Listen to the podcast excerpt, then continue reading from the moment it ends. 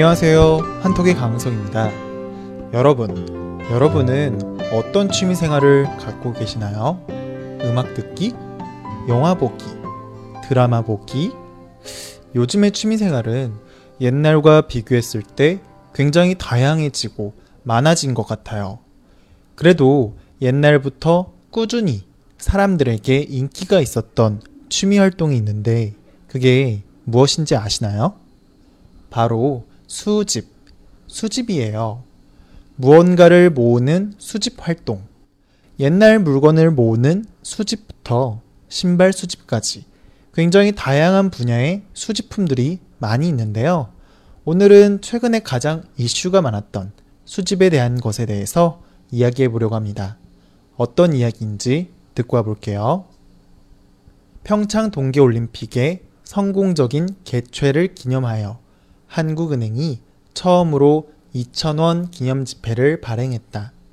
하지만 기념 지폐의 판매 가격이 4배나 비싼 8,000원이었기 때문에 판매 전부터 논란이 많았다. 하지만 막상 기념 지폐의 판매가 시작되자 기념 지폐는 큰 인기를 끌었고 전량 매진되었다. 한국은행이 처음으로 발행하는 기념 지폐에다가 한시적으로만 발행된다는 희소성 때문에 투자 목적으로 구매하는 사람들이 많았기 때문이다. 네. 기념 지폐를 투자의 목적으로 구매하는 사람들이 많아져 기념 지폐가 모두 팔렸다 라는 내용의 글이었습니다. 앞에서도 말했던 것처럼 사람들이 취미로 수집하는 물건들은 굉장히 다양해요. 내가 좋아하는 브랜드의 운동화를 수집하거나 내가 좋아하는 가수의 굿즈를 수집한다거나 등 사람들은 굉장히 다양한 종류의 물건들을 수집해요. 그리고 사람들이 수집을 하는 이유는 내가 좋아서 모은다라는 공통점이 있어요. 물건을 모으면서 좋아하고 만족을 느끼는 그야말로 취미 활동인 거죠.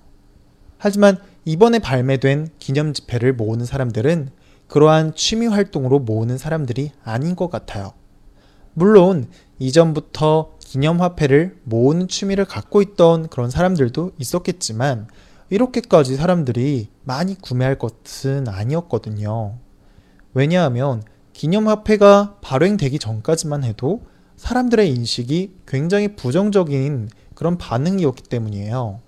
사람들이 어, 판매하기 전부터 부정적인 반응을 보였던 이유는 여러 가지 이유가 있었는데요. 일단 그 이유에 대해서 먼저 말해 드릴게요. 먼저 첫 번째로 지폐의 디자인이 못생겨서였어요. 지폐의 한쪽 면은 한국의 전통 그림을 넣었기 때문에 예쁘고 좋았어요. 하지만 반대편은 동계올림픽 그림들이 들어가 있었는데 너무 디자인이 별로였거든요.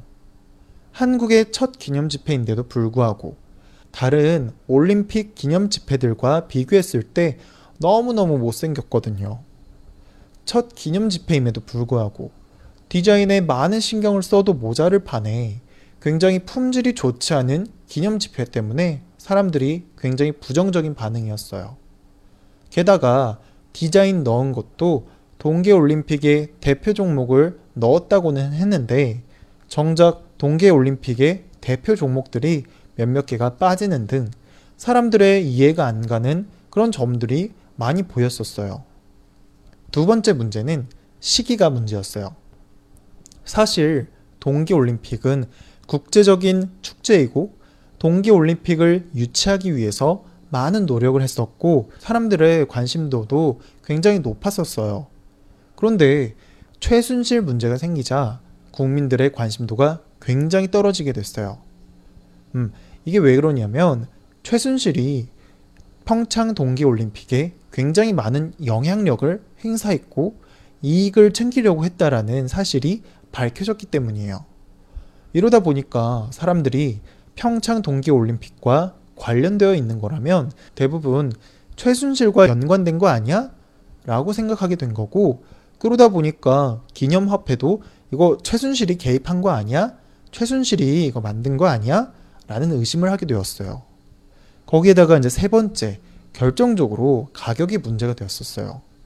기념 지폐는 한국 돈으로 2,000원짜리였는데 그것을 8,000원에 판다는 것이 사람들이 봤을 땐 이게 이해가 안 된다 라는 반응이 대다수였어요. 물론 다른 나라의 기념 지폐들도 원래 가격보다 비싼 가격에 팔기도 하였고 어, 그리고 이거는 기념품이라는 기념 지폐인 거지 실제로 8,000원 주고 사는 2,000원을 이것을 진짜로 2,000원에 사용하는 사람들은 많이 없을 거예요. 라고 이렇게 설득을 하긴 했지만 사람들의 반응은 냉담하기만 했었어요.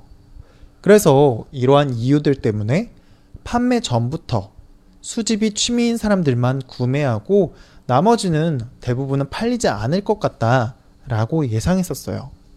그렇게 사람들의 비난을 계속 받던 기념 지폐가 막상 판매가 시작되자 다 팔리게 됐어요.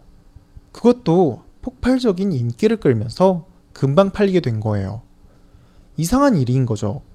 판매 전만 하더라도 디자인이 별로다, 가격이 비싸다, 최순실과 연관된 거 아니냐 등 말이 많았지만 많은 사람들이 기념 지폐를 구하기 위해서 애를 썼어요. 왜 이렇게 된 걸까요? 그 이유는 투자 때문이에요. 과거에 다른 기념 동정이나 기념 지폐의 경우에도 어, 처음 가격에 비해서 대부분 가격이 올랐기 때문에 이번 기념 지폐도 마찬가지로 가격이 오를 것이라고 사람들이 생각한 거예요. 특히 그 전까지만 하더라도 한국에서는 기념 동전은 많이 있었지만 기념 지폐는 처음이었기 때문에 그 의미성이 더 있기 때문에 이건 투자해 될 것 같아. 투자할 가치가 있어. 라고 생각했던 거죠. 그래서 투자의 목적으로 구매하는 사람들이 많아지다 보니까 디자인이나 뭐 가격이나 뭐 최순실과 연관되었다 이런 거는 별로 신경을 안 쓰게 된 것이고 그냥 투자 가치가 있다고 판단하는 사람들이 이것을 사놨다가 나중에 다시 팔아야지 라고 생각하는 사람들이 그냥 구매하게 된 거예요. 네. 오늘 내용은 인기가 없는 기념 지폐가 투자의 목적으로 사는 사람들이 굉장히 많았다 라는 내용의 글이었습니다. 마지막으로 본문 내용 다시 한번 들어보면서 오늘 내용 정리해 보도록 할게요. 평창 동계올림픽의 성공적인 개최를 기념하여 한국은행이 처음으로 2,000원 기념 지폐를 발행했다.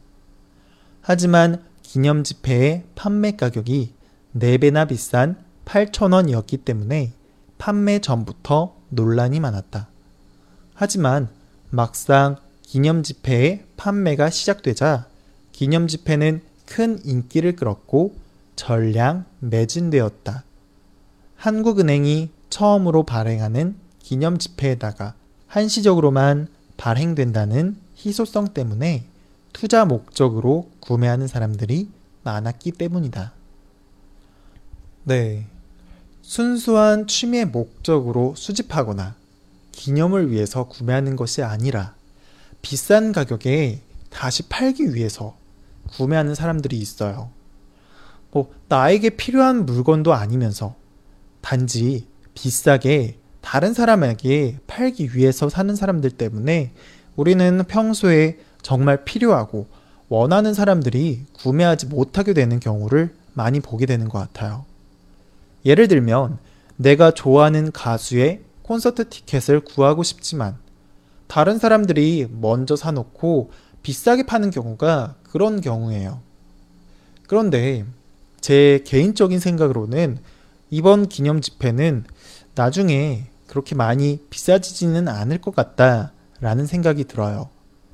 사실 투자를 목적으로 한다면 파는 사람들만큼이나 사는 사람들도 충분히 많아야 점점 더 비싸게 팔리는 것이 이게 당연한 것인데 판매 전부터 인기가 없었던 기념 지폐를 더 비싼 돈을 주고 살 사람들이 많이 있을까요? 게다가 이번에 기념 지폐를 200만 장이나 넘게 발행했었기 때문에 지폐를 수집하는 사람들이 그렇게 많을까 싶기도 하고요.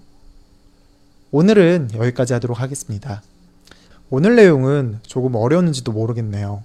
어떠셨나요? 괜찮았나요? 네. 저는 다음 시간에 또 찾아오도록 하겠습니다.